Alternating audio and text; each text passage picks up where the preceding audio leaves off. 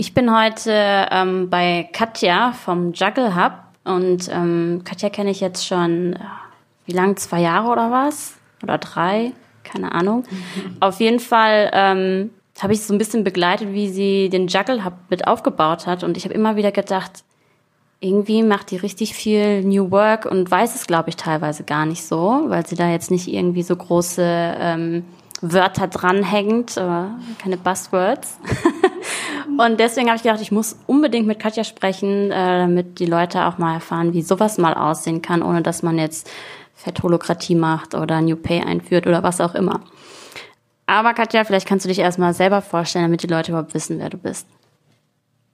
Ja, hallo. ähm, ich bin Katja, Mitgründerin von Juggle Hub Coworking. Ähm, das ist ein Coworking Space hier in Berlin, was jetzt erstmal nicht so wahnsinnig aufregend ist angesichts der Fülle an Coworking Spaces. Aber ähm, wir waren bis vor kurzem der erste, einzige oder waren der erste und war, bis vor kurzem waren wir auch der einzige äh, Coworking Space mit flexibler Kinderbetreuung. Das heißt, wer möchte oder wer muss, kann bei uns Kinder mitbringen. Ähm, die werden dann quasi vor Ort in einem separaten Bereich betreut und ein paar Türen weiter sitzen dann die Eltern und können in Ruhe ihre Projekte ähm, bearbeiten. Und daneben haben wir eben das, was alle Coworking Spaces haben und was gerade die Kleinen auch äh, trägt, nämlich Veranstaltungsfläche, Workshopräume, Team Offices und so weiter. Ähm, allerdings ist so dieser Real Estate und Vermietungsgedanke, der ist für uns eher so zweitrangig. Der ist finanziell wichtig, aber was uns ähm, wertemäßig immer wichtig war, ist halt ein community-getriebener Space zu sein. Sprich, es geht um Vernetzung, es geht um Austausch, es geht darum, Leute zusammenzubringen, die äh, unterschiedliche Sachen machen, unterschiedliche Talente haben und eben auch in unterschiedlichen Lebensphasen sind. Sprich, manche haben Kinder, manche haben keine Kinder. Äh, manche sind jung, alt. Also es ist ein sehr gemischtes Publikum und das macht, glaube ich, auch so die besondere Atmosphäre aus. Genau, und ich habe das nicht allein gemacht, sondern mit meiner Mitgründerin Silvia. Und äh, gestartet sind wir 2016 im Juni, also sind jetzt im vierten Jahr. Ihr macht ziemlich viel, habe ich das Gefühl. Immer wenn ich dich treffe, habt ihr neue Ideen und, und, und startet irgendwie was Neues. Ähm, ihr seid New Workig auch unterwegs, weil ihr da einfach so viele Sachen intuitiv einfach macht. Ne? Ähm, du hast mir zum Beispiel auch erzählt, dass äh, eure Kinderbetreuung im Großen und Ganzen ganz ohne euch Chefinnen, sag ich mal, funktioniert. Wie habt ihr das gefördert? Also wie ist das passiert? Ähm, ja, genau. Wir sind immer ganz erschrocken, wenn unser Team oder unsere Teammitglieder äh, so Freunde mitbringen und dann so sagen, ja, hier, das ist Katja, äh, meine Chefin oder Silvia, meine Chefin. Dann sind wir immer so, äh, das fühlt sich bis heute komisch an und äh, wir identifizieren uns nicht so mit diesem Wort oder sowas. Haben wir nie, finden wir auch irgendwie seltsam bis heute. Ähm, ja, also die, das Kinderbetreuungsteam, das hat eine spezielle Geschichte. Am Anfang war da wahnsinnig viel Fluktuation drin, weil wir sind gestartet und äh, es waren natürlich nicht von Anfang an Kinder da. Es hat sehr lange gedauert, bis sich das rumgesprochen hat und dann ähm, kam irgendwann mal so ein Kind und dann war wieder Ruhe und dann kamen irgendwann mal zwei Kinder und äh, gleichzeitig mussten wir aber ein Team einfach da sitzen haben für den Fall, dass Kinder kommen. Und das hat aber dazu geführt, dass wir einfach am Anfang, als wir gestartet sind, überhaupt keine festen Arbeitsstrukturen anbieten konnten, was ne, dann dazu führte, dass die Leute schnell wieder weg waren. Und irgendwann ähm, lief es dann an und äh, so ein, wir hatten dann so ein halbwegs stabiles Team.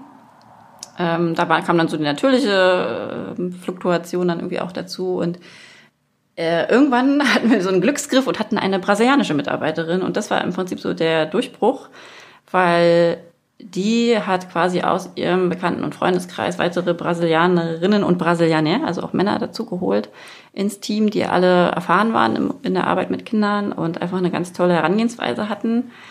Und ähm, auf so eine ganz natürliche Weise diesen New Work-Gedanken, wenn man so will, da reingebracht haben, weil die sich einfach super gut organisiert haben, ohne dass wir da groß was machen mussten. Die waren super zuverlässig. Wenn einer ausgefallen ist, dann haben die sofort für Ersatz gesorgt und haben ihre Pläne entsprechend angepasst. Und äh, zum Teil waren wir dann einfach so ein bisschen raus, aber ähm, das war für uns total okay. Und im Prinzip, wir haben die Jahre davor immer versucht, das so von oben so ein bisschen aufzudrücken, so hey, wir machen hier so ein bisschen New Work und ihr könnt alle so mitentscheiden und, und mitgestalten und so weiter, haben das immer sehr viel auch kommuniziert und äh, bei den äh, neuen Kolleginnen dann irgendwie gar nicht mehr und das ist dann einfach, hat es sich von alleine ergeben.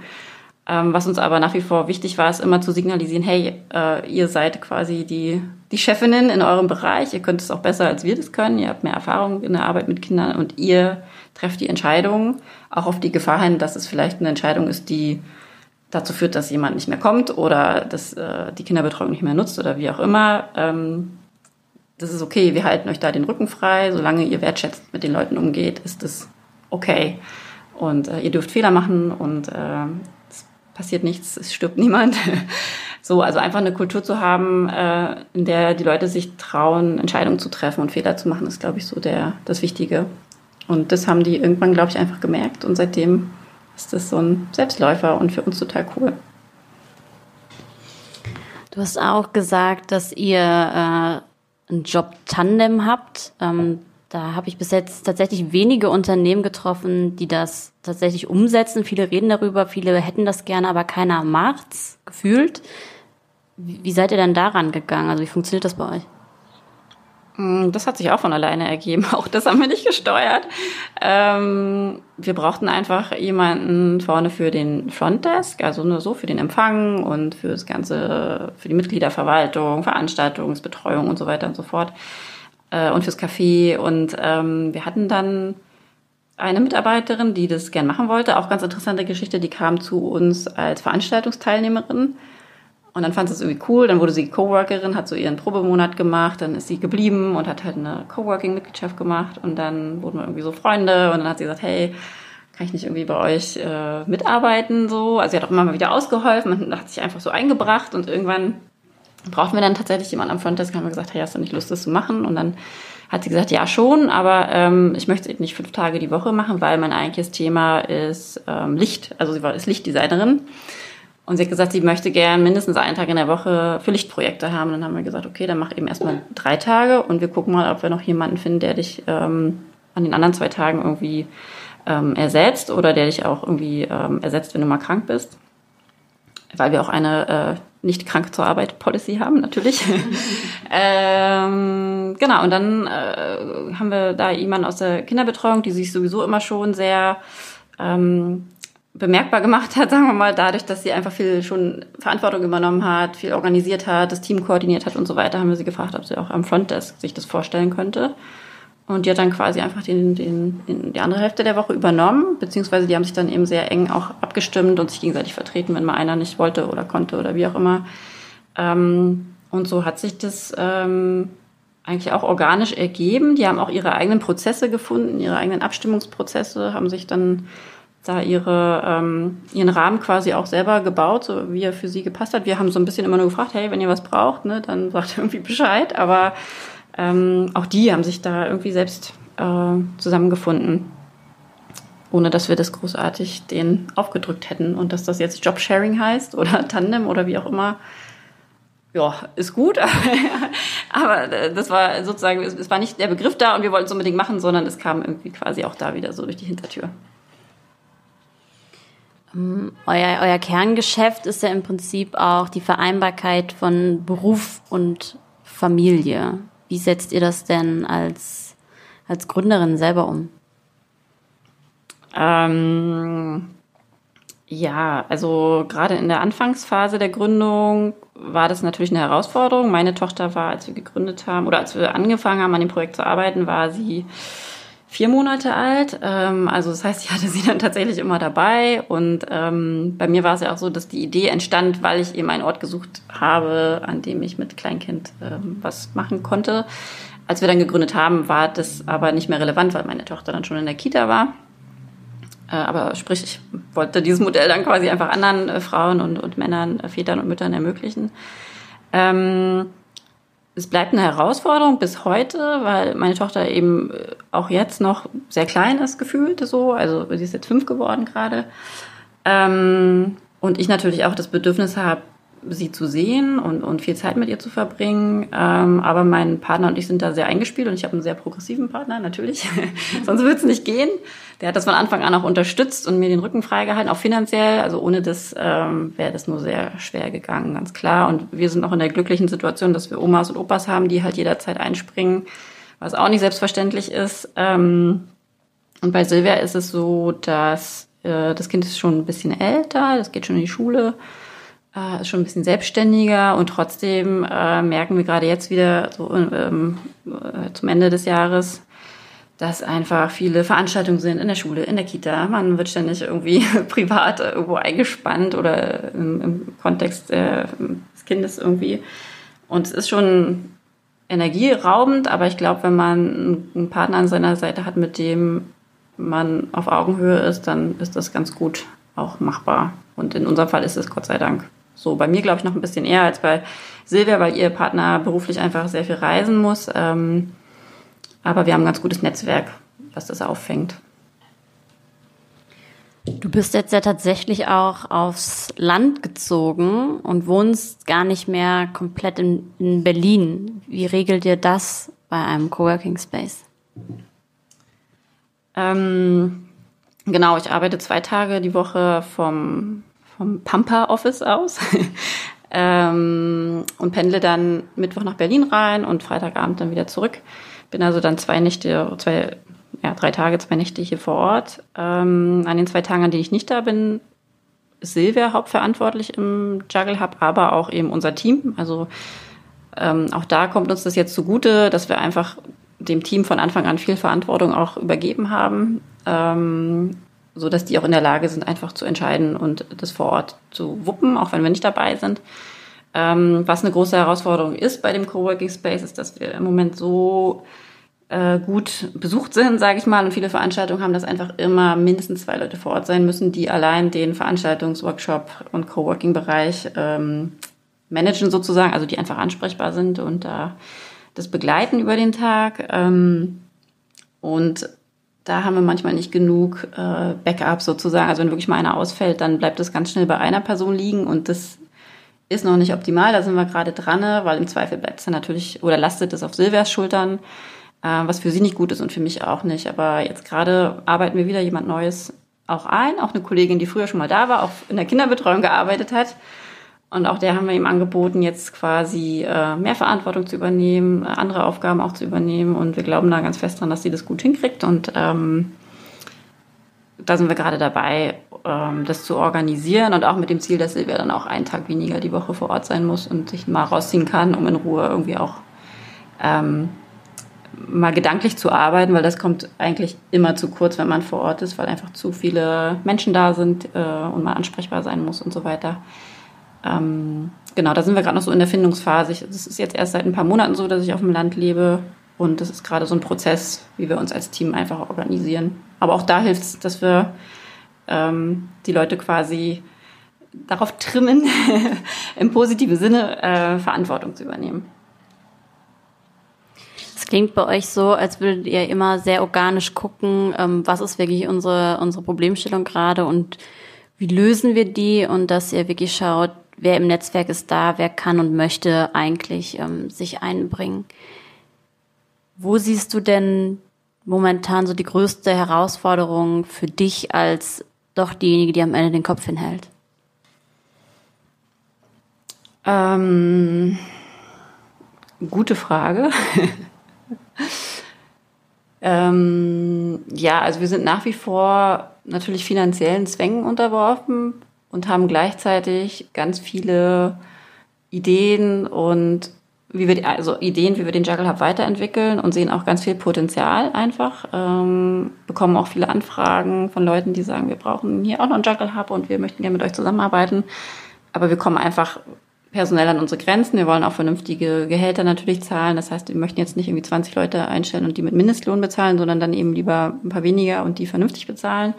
Und gleichzeitig bräuchten wir aber die 20, um all das zu machen, was wir gerne machen wollen und unsere, an unserer Vision einfach äh, weiterzuarbeiten. Und das macht bei mir manchmal einen extremen Leidensdruck, nicht alles sofort umsetzen zu können, äh, was ich gerne umsetzen würde oder was wir gerne umsetzen würden als äh, Juggle Hub. Aber äh, das ist eben auch was, was man lernt, wenn man gründet, dass man äh, kleine Schritte macht, gerade wenn man noch Familie mit dranhängen hat und gerade wenn man ein Social Startup ist, was eben nicht äh, Investoren getrieben ist, da wo viel, nicht viel Geld drin steckt und so weiter. Ähm, das muss man einfach lernen auszuhalten. Aber das ist für mich tatsächlich so die, die größte Herausforderung, mit wenig äh, Woman Power in dem Fall. Wir sind ja fast nur Frauen im Team, ein Mann, zwei Männer im Moment.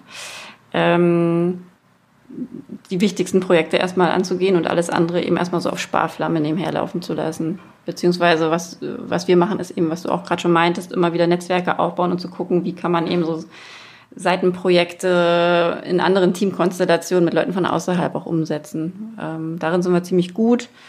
Äh, und trotzdem geht mir gefühlt alles immer nicht schnell genug. Das ist, äh, aber das ist so ein Lebensthema, glaube ich. ähm, ihr, ihr arbeitet ja recht selbstorganisiert. Ähm, du hast schon angesprochen, ihr seid viele Frauen.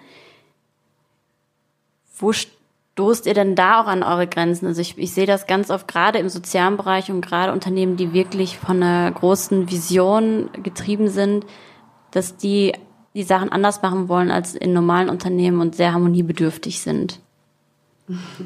Wie macht ihr das?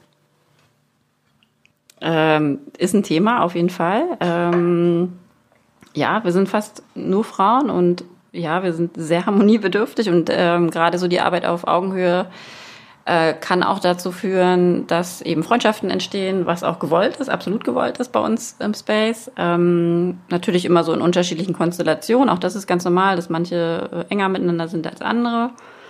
Ähm, umso schwieriger ist es aber auch eben mal Kritik zu äußern, zum Beispiel, wenn was nicht so gut läuft im Arbeitskontext. Man war aber irgendwie letzten, den, den Abend davor noch zusammen essen oder hat sich privat getroffen, dann ist es einfach ziemlich schwierig. Und da haben wir auch gemerkt, dass das schnell dazu führen kann, dass so eine Stimmung entsteht, Spannungen entstehen, was dann einfach auch die tägliche Arbeit zum Negativen beeinflusst. Ähm, und was wir da machen, ist tatsächlich immer wieder so Reflexionszeiten einzubauen.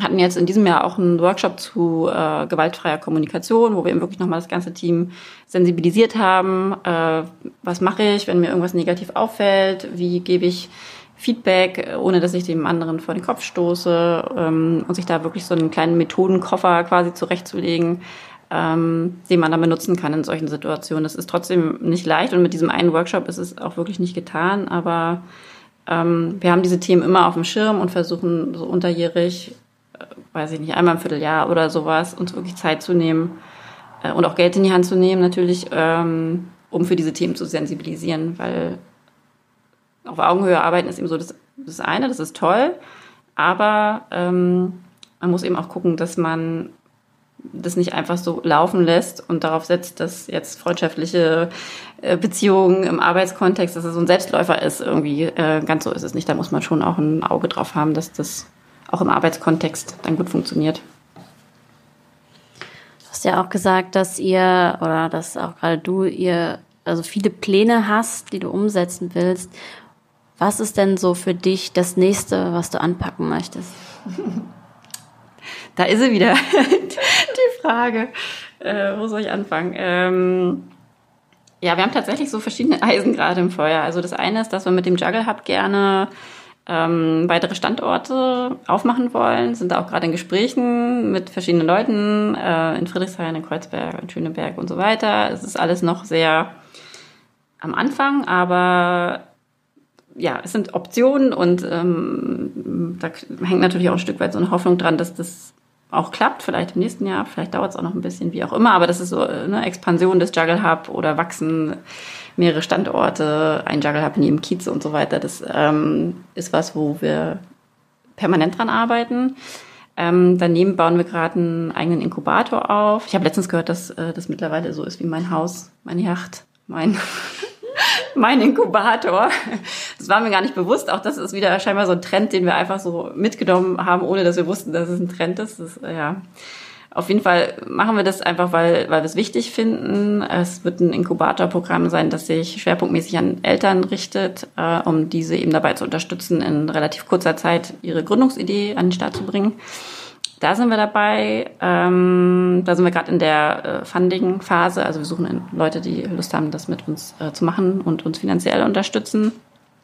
Ähm, daneben gibt's äh, erste Gedankenspiele, auch äh, den Juggle Hub in den ländlichen Raum zu holen, also sprich in meine alte neue Heimat. Ähm, auch da bin ich gerade dabei, mir ein entsprechendes Netzwerk aufzubauen, zu gucken, wer Lust hätte, das mit mir dort umzusetzen, event oder mit uns. ich bin halt die, die immer vor Ort ist, aber natürlich wird es ein ähm, Projekt sein, was äh, wir dann auch als Gründerin Duo vorantreiben.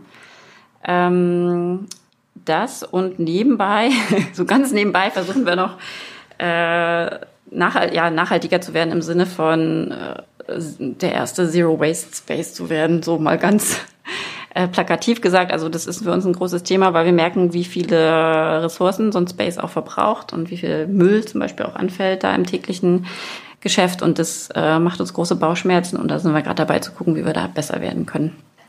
Ja.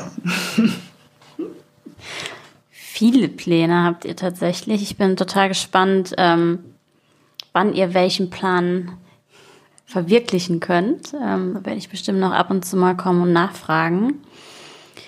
Zum Abschluss würde ich gerne noch mal ähm, die Wunderfrage stellen. Also wenn du morgen aufwachst und es über Nacht ein Wunder geschehen und die Arbeitswelt ist auf einmal so, wie du sie dir immer gewünscht hast, wie sähe das dann für dich aus? Woran erkennst du das?